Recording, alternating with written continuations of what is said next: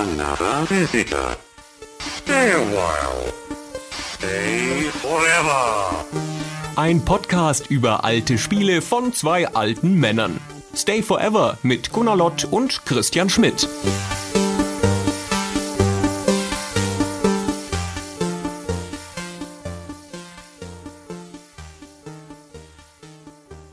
Hallo, liebe Stay Forever-Hörer. Wir machen mal wieder eine Musikfolge. Gunnar, ne? Ja, ja, super. Musikfolgen. Das ist genau meins. Steigen wir direkt ein. Wir sind heute musikalisch gelaunt. Ich erkläre wie üblich schnell die Regeln. Wir beide haben uns jeweils fünf Lieder rausgesucht, von denen wir denken, dass sie hörenswert sind, die uns irgendwas Besonderes geben. Und ich hörte, Gunnar, du hast dir dieses Mal ein Thema ausgedacht. Ja, aber das sage ich nicht. Das sagst du nicht, okay. Also Nein. es ist so eine Art Ratespiel dann auch. Das muss man erraten, ob ich ein Thema hatte. Also es gibt einen roten Faden, der sich durch alle Musikstücke zieht, die du ausgesucht hast, aber wir sagen nicht, welcher das ist. Genau. Okay. Ja, da bin ich mal sehr gespannt, was da kommt. Also wie gesagt, fünf Musikstücke pro Person. Wir stellen sie immer abwechselnd kurz vor, erzählen eine kurze Geschichte dazu, warum wir uns genau dieses Stück ausgesucht haben und dann spielen wir es jeweils eine Minute an. Die Links zu vollständigen Stücken beziehungsweise Bezugsquellen gibt's dann wie immer auf unserer Webseite. Gunnar, du fängst an dieses Mal. Ich fange mal an, um ein bisschen das Thema zu setzen schon. Kann man schon ein bisschen ahnen, worum es geht. Wir fangen an mit einem Stück von 1985 aus der goldenen Zeit der C64-Spiele. Da hat die legendäre Spielefirma Domark, die erinnert ist für und auch noch für das andere und da haben die Hits hervorgebracht. Die haben gedacht, da ist so eine bekannte Serie von Filmen. Freitag der 13. ist ja total beliebt und so. Auch so anspruchsvolle Sachen und so, da machen wir jetzt mal ein total anspruchsvolles Spiel zu. Und dann haben die dazu ein sehr ordentliches C64-Spiel gemacht, ziemlich blutiges, das tatsächlich in Deutschland bis 2012 noch indiziert war. und daraus stammt dieses Stück und man hört auch sofort, worum es in dem Spiel geht.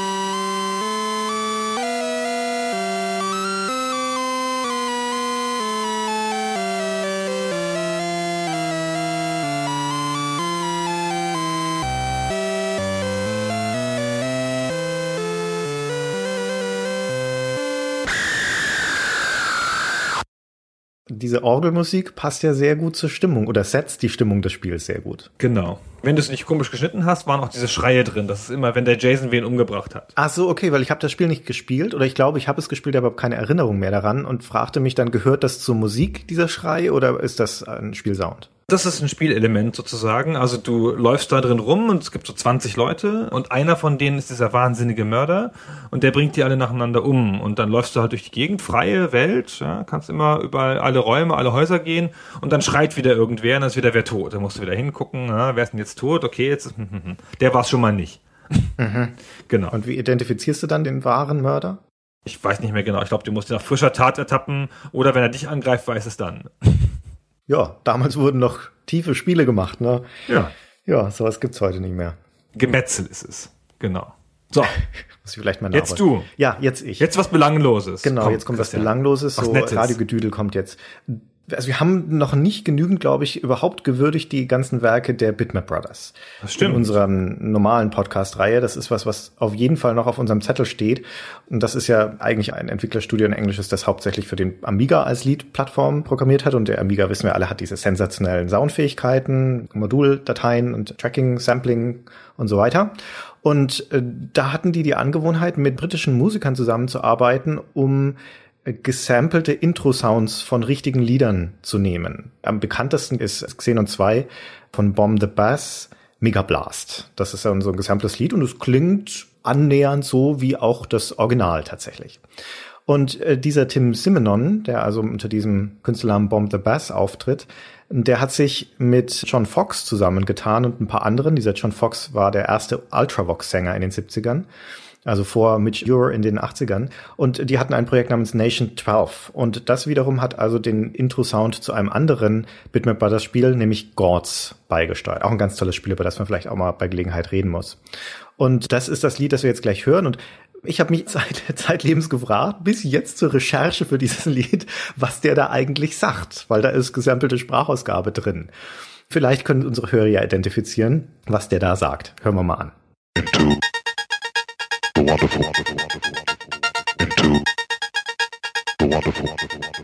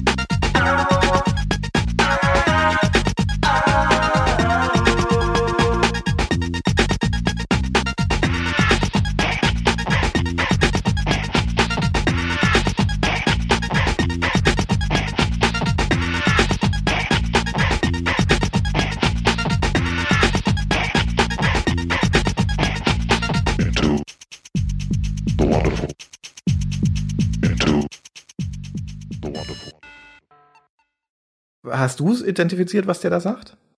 Crew the Waterfuck. also Offenkundig, dachte, ist doch klar, jeder weiß das. Ich dachte immer, der sagt da A two the Waterfall. Also ein Zwei, der Wasserfall.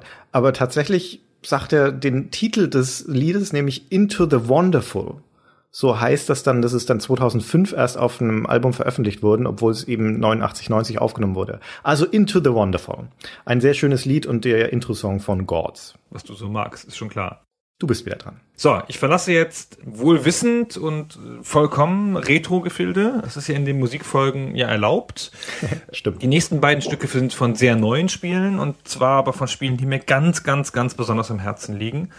Wir fangen an mit einem Stück aus The Darkest Dungeon. Da möchte ich gar nichts zu sagen, wenn man das jetzt noch nicht kennt aus irgendwelchen Gründen. Das kann man günstig auf Steam kaufen für PC und Mac. Das ist sensationell. Einfach hingehen und kaufen. Ich habe immer recht, das weiß jeder.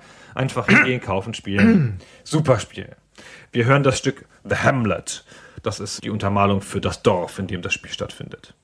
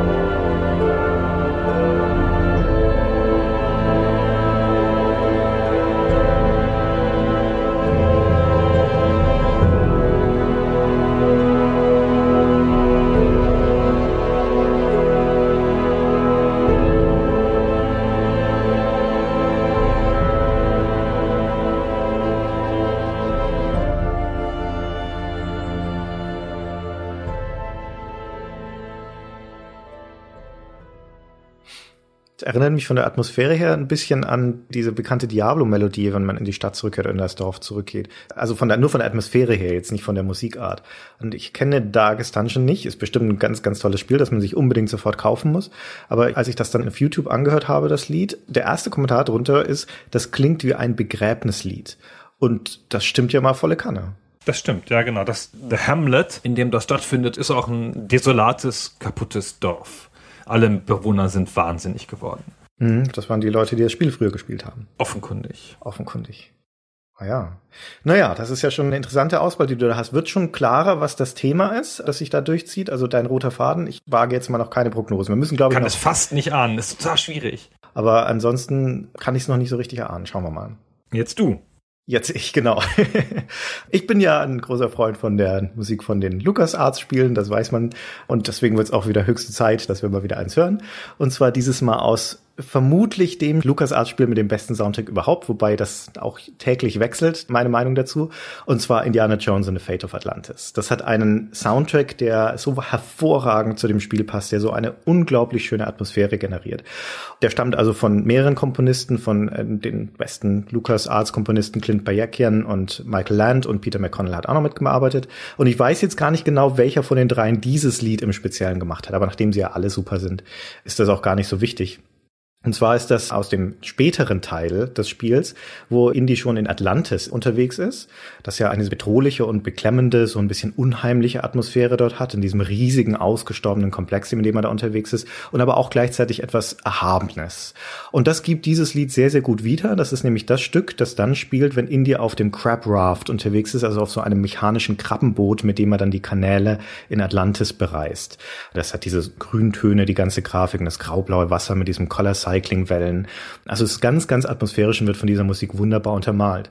Und wir hören aber nicht das Original aus dem Spiel. Das ist in der PC-Version, die ich gespielt habe, ist es einfach eine Soundblaster FM-Synthese oder alternativ so ein Roland MIDI-Stück. Aber es gibt da einen Remix davon, ein Fan-Remix von Highland Production. Ich weiß nicht, wer dahinter steht. Und das ist weniger ein Remix, sondern eher eine Art hochwertiges Arrangement des Stücks. Das ist also inhaltlich unverändert von der Melodie her, aber mit besseren Instrumentsamples. Klingt deswegen wesentlich besser als die MIDI-Version. Und ich kenne das nur deswegen, weil ich mir vor vielen, vielen Jahren auf Ebay mal eine Art Bootleg des Soundtracks gekauft habe. Also eine CD, wo sich dann hinterher herausgestellt hat, da war mit so schlecht mit Tintenstrahldrucker Papier also ausgedruckt und auf, auf so ein CD-Rolling draufgeklebt mit MIDI-Versionen von 28 Stücken aus dem Spiel. Also nicht einer meiner besten Käufe in Sachen Wertigkeit, aber es ist dieser tolle Soundtrack drauf und eben auch dieser Remix dabei. Also hier Crab Raft aus Indiana Jones and the Fate of Atlantis.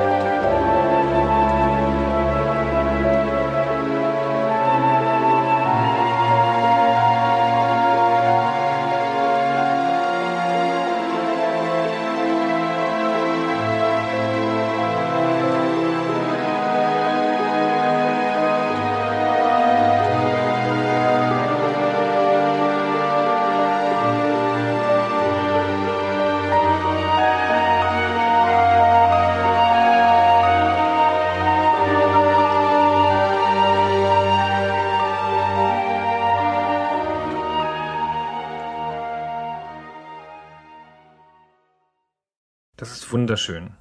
Stimmt, das ist wirklich sehr, sehr schön. Das ist ganz sensationell und es leitet auch perfekt über. Ich habe extra meine Reihenfolge von Stücken geändert, um diese Ansage machen zu können, diese Überleitung, weil es perfekt überleitet zu meinem nächsten Stück aus dem Spiel Sunless Sea. Auch ein Spiel, ich glaube, aus dem letzten Jahr. Also auch ganz nah an meinem Herzen, bildet so in meinem Kopf so ein Triumvirat der besten Spiele der letzten drei Jahre, zusammen mit Darkest Dungeon und FTL.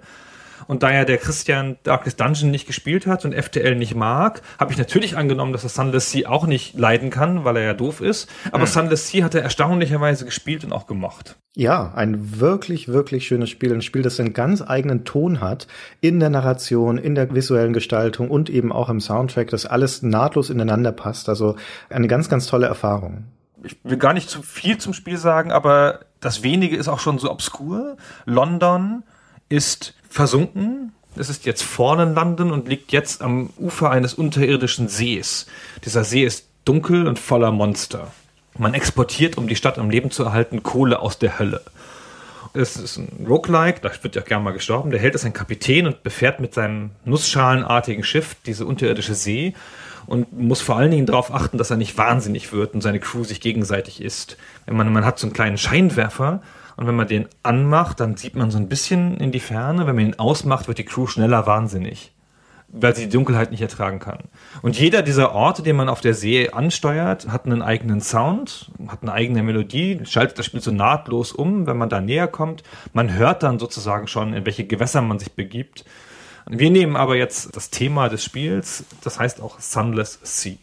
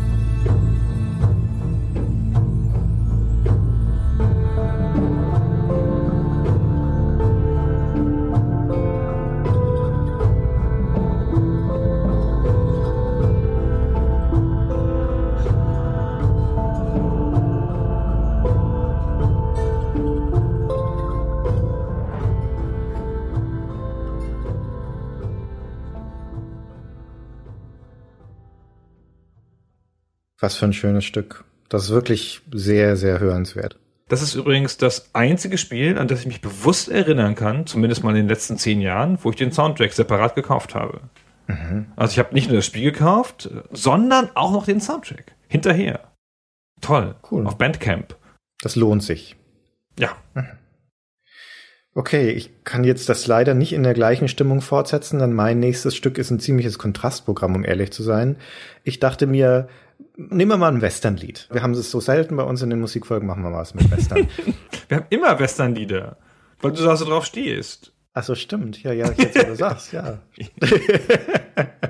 Aber ein obskures Western-Spiel, das ich mir nie so recht erschlossen hatte, obwohl ich mehrmals versucht habe, in den 90ern das zu spielen. Ein Spiel von 1991 namens Wild West World. Ein deutsches Spiel, das ist von Werner Krahe und Jens Onnen, den beiden Machern des Bundesliga-Manager. Und die haben bei Software 2000 eben damals so ein Western-Management-Spiel rausgebracht, wo man so ein, ja, was ist man da? Irgendwie so ein, ein Landbesitzer oder ein Farmer oder Rancher oder irgendwie sowas, glaube ich, oder, oder Schatzjäger. Ich weiß es gar nicht mehr ganz genau. Das Einzige, was mir immer noch im Gedächtnis ist, dass in dieser, die Software 2000 Packungen waren ja kleiner als die normalen Spielepackungen und die sprang einem förmlich entgegen, wenn man sie aufgemacht hat, weil da nämlich ein Brettspiel drin war, dessen Spielbrett man aus einzelnen Teilen zusammensetzen konnte. Also total absurd. Was aber eigentlich interessant ist an diesem Soundtrack, ist, dass das eines der wenigen Spiele ist, die so Anfang der 90er ein bestimmtes Soundformat verwenden, nämlich das CMF-Format. Das steht für Creative Music Format und war der Versuch von Creative, also den Machern von Soundblaster, von diesen Soundkarten, ein eigenes MIDI-ähnliches Musikformat, so in Konkurrenz zu dem Adlib-Format, dem ROL-Format zu etablieren. Das ist ziemlich gescheitert. Nur wenige Spiele benutzen also dieses Musikformat und Wild Westworld ist eines davon. Ich glaube, der Bundesliga-Manager, der erste auch, also Kra und Onnen haben, hatten irgendwie ein Fabel dafür. Und in diesem Spiel gibt's vier Stücke die sind zum größten Teil eher so Eurodance als Western und in den besten Momenten nehmen die die Musik von Rednecks vorweg, also dieser Western-Pop Eurodance-Band, die dann 94 mit Cotton Eye Joe den riesigen Hit hatte. Und dieses Spiel ist, wie gesagt, drei Jahre vorher. Und jetzt hören wir mal einen Ausschnitt von einem Stück rein, der für mich sehr nach Rednecks klingt.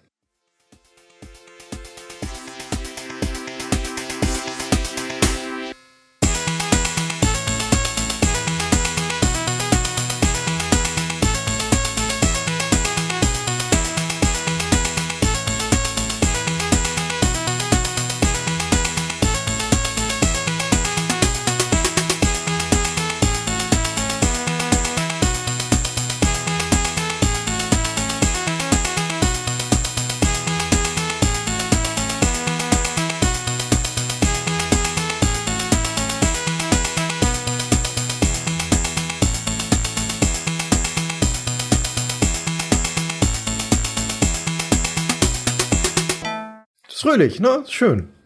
Ja, ja, Rednecks. Ich wollte daran nie wieder erinnert werden, dass es mal sowas gab. Ich bin einmal in Brüssel am Flughafen angekommen, bin da rausgelaufen und dann stehen ja bei den Ausgängen immer die Leute mit diesen Schildern, ja, wo drauf steht irgendwie in IBM oder was weiß ich. Und da stand einer mit Rednecks. Und dann bin ich extra da stehen geblieben und habe gewartet, bis da Rednecks rauskommt.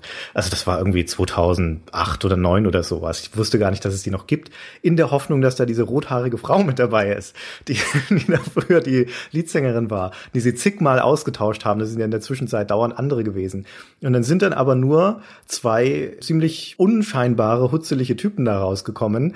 Wenn die jetzt nicht in ihren Langhaarperücken und Westernhüten und sowas auftreten, die man nie im Leben erkennen würde, war wahnsinnig enttäuscht davon, bin dann abgezogen. Ja, das war ja nicht zu ahnen, dass man enttäuscht wird, wenn man zu einem Rednecks-Konzert geht. Hm, war ja noch nicht mal ein Konzert, das war so, ich, näher war ich noch nie an einer Promi-Begegnung dran, wie am Brüsseler Flughafen kurz Rednecks zu sehen. Das ist schon traurig, oder? Was du alles erlebst, Christian. Ja, wobei da, wo ich arbeite in Hamburg, bei der Drogerie um die Ecke beim Rossmann, da geht ab und zu Nadel einkaufen. Der kann man also da auf der Straße begegnen. Wer ist das? Nadel Abdel Farag, diese so, Ex von, ja. Dieter Bohlen. von Dieter Bohlen, genau. Ne, also mein Leben jagt von einem Höhepunkt zum nächsten. Christian ist auch ein echt ein versierter Gala-Leser und kennt sich sehr gut aus. Absurd. Genau. Zurück zum Spielen und der Musik. Wir springen ins Jahr 1995. Da hat ein obskurer Publisher namens Cyberdreams gedacht, er möchte gerne mal was mit einem Autor machen. Man macht ja auch gerne was nach Filmen, aber mal mit einem Autor. Dann haben sie Harlan Ellison kontaktiert, den Autor der Kurzgeschichte I Have No Mouth and I Must Scream. Was ja ein sensationeller Titel ist für eine Kurzgeschichte, finde ich. Und dann haben sie mit dem zusammen, also der auch in so einer Lead-Design-Rolle, ein Spiel gemacht, das I Have No Mouth and I Must Scream heißt. Und das ist ein ziemlich fieses, dunkles, düsteres, sehr, sehr ernstes Adventure. Irgendwie die Menschheit ist tot, ein Supercomputer hat sie zerstört. Es gibt noch fünf Menschen, die noch leben. Seit 100 Jahren foltert er die und hält die am Leben. Und jeder dieser Überlebenden hat eine Macke, einen Fehler, eine Abnormität in seinem Charakter. Und dann strickt er für jeden dieser fünf Leute ein Abenteuer, in dem er gegen diesen Fehler ankämpfen muss. Da geht es halt um Sachen wie Wahnsinn, Vergewaltigung, Tod, Mord, sowas. Und diese fünf Adventures spielt man in diesem Spiel. Ich habe gar keine Erinnerung mehr dran. So richtig, bis auf das Setting. Ich weiß nicht mehr, wie die Rätsel waren, aber ich weiß, dass ich es damals mit ziemlicher Begeisterung gespielt habe. Man kann das auch heute noch kaufen. Und das hatte für jeden dieser fünf Charaktere einen eigenen Song, alles einigermaßen dunkel. Und wir hören jetzt das Stück von Gorrister, das heißt That Hole in My Chest.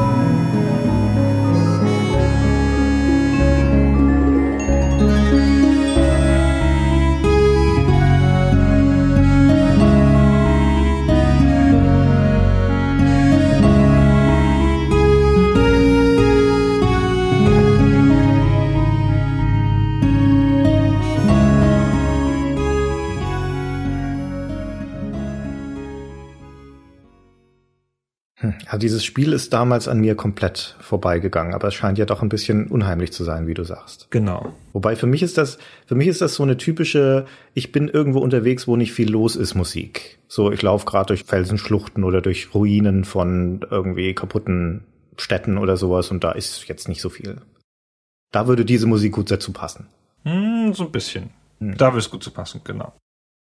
Ein bisschen unheimlich ist es ja. Man hat schon ein bisschen das Thema geahnt, oder? Ich würde jetzt noch, weiß noch nicht, ich würde jetzt da noch nichts dazu sagen. Das letzte Stück kann auch alles drehen. Ich bin noch sehr, sehr gespannt. Jetzt du. Jetzt ich, ja. Mal was Episches, dachte ich mir. Ich bin ja eigentlich kein so großer Freund von epischer Orchestralmusik, so typischer Rollenspielmusik oder Shootermusik, wo dann die dramatischen Momente untermalt werden soll. Das ist mir meistens zu affektiert und auch zu austauschbar und irgendwie nicht originell. Also längst nicht so originell wie ein Redneck-Song zum Beispiel, sag ich mal. Da gibt's aber Ausnahmen dazu. Und eine davon ist aus Baldur's Gate.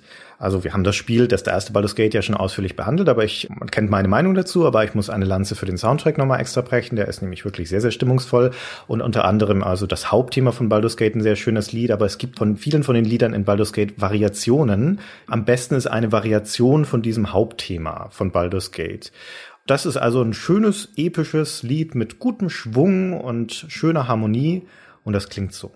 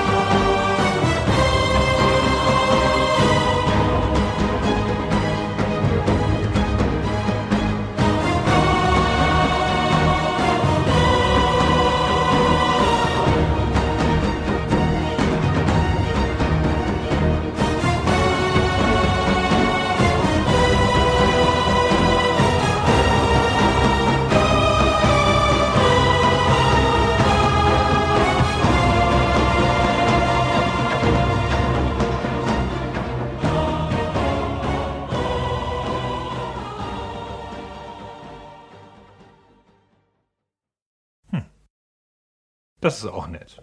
Ja, das hört sich gut weg. Ich habe ja da eine weiche Stelle in meinem Herzen für solche Musik. Schön. So für nebenher hören und so. Mhm. So, dann beschließe ich jetzt mit dem letzten Stück meinen Teil und man hat es ja vielleicht ein bisschen geahnt. Ich habe nur Stücke ausgewählt, die dunkel, düster, hoffnungslos und böse sind. Alles also ein bisschen Stücke wie dein Dasein im Prinzip.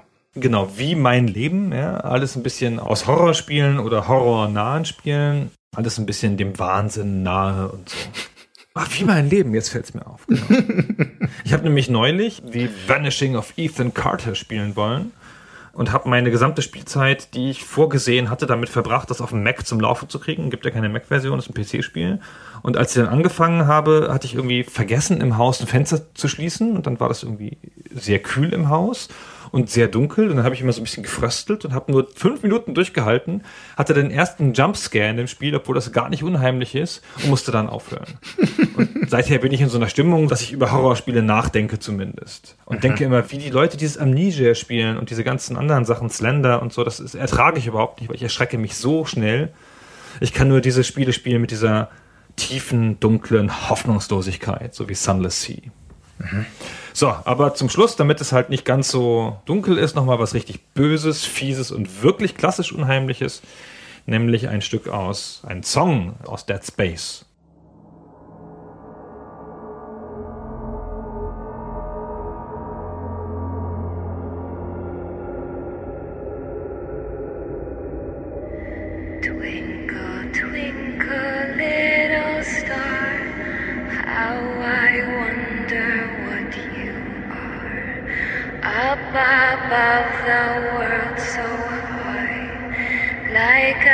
Diamond in the sky. When the blazing sun is gone, when the nothing shines upon, then you show your little light, twinkle, twinkle. All the night. Then the traveler in the dark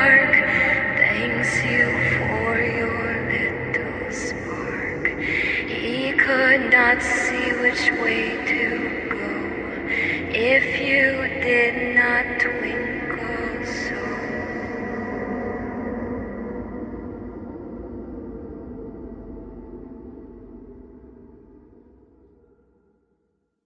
Twinkle Twinkle, das ist eigentlich ein Schlaflied, oder? Wenn genau, ein Kinderschlaflied. Kinderlied, genau. genau. Ist auch sehr schön, ist halt nur unheimlich gemacht. Das ist natürlich der alte Witz mit Kinderlieder umgedeutet und so. Und dann läufst du da durch dieses Raumschiff und hörst dieses Kinderlied über die Lautsprecher verzerrt. Uah. Weißt du noch, wie das eingesetzt wird? Ist Nee, das da? weiß ich nicht mehr. Ich habe aber auch überhaupt keine Erinnerung. Ich habe das Spiel ja nicht lang gespielt. Ach so, ich, ich habe es auch nicht Ja. durchgespielt. Irgendwann war es mir auch einfach zu zu schwer, um ehrlich zu sein und nicht packend genug, um mich da reinzuarbeiten. Das fand ich interessanterweise nicht unheimlich. Da hatte ich eine kurze Diskussion neulich mit irgendjemandem. Ich finde nämlich das gar nicht unheimlich. Das ist ja so Gemetzel. Da sehen halt die Monster fies aus, aber das ist immer noch eine Waffe.